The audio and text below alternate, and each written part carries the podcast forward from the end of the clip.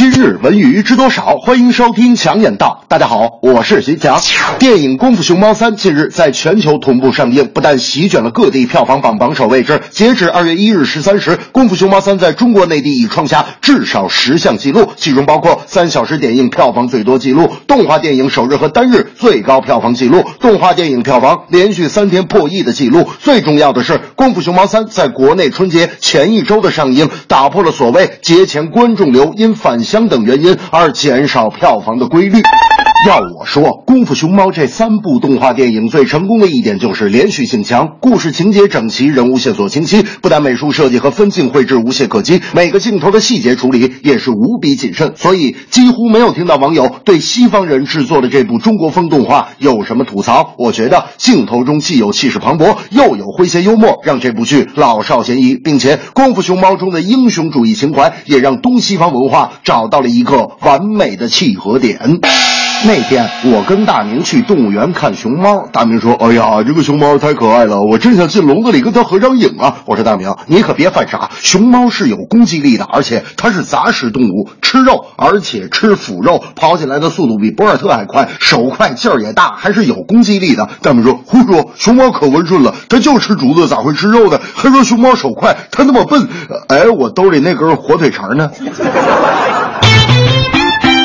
近日，中国足协在其官方网站发文称，中国男足主教练选聘报名启动以来，中国足协共收到来自中国和欧洲、南美、北美十八个国家四十五名教练员的报名材料。中国足协将立即汇总所有报名教练员信息，由选聘专家组根据报名教练员的执教资质和履历、带队取得的成绩、技战术理念和训练水平等条件，提出遴选意见，并在面谈面试的基础上提出推荐意见，提交中国足协。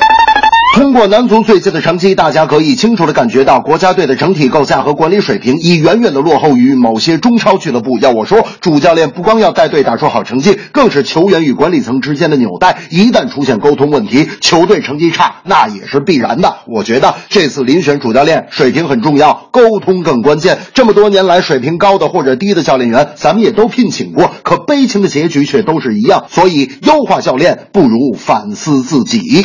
单位组织。足球比赛，我作为教练员带着大明来训练。我说大明，你能不能给我跑快点？就你落在最后。大明说强哥，你知道啥叫温柔吗？表情温和，声音轻柔。你干嘛这么凶啊？我说不严厉怎么出成绩呀？大明说 强哥，你知道啥叫压力吗？受压迫怎能给力？你态度就不能缓和点？我说大明，你知道啥叫教练吗？大明说啥叫教练？我说叫你练你就练，别废话。这正是《功夫熊猫》第三部，票房口碑破纪录，足协遴选教练员，多些沟通才进步。功夫熊猫三呐，看完了笑哈哈。功夫熊猫三呐，看完了笑哈哈。那夸张的动画，那顽皮又可爱呀，武林的大侠，有时候还犯傻。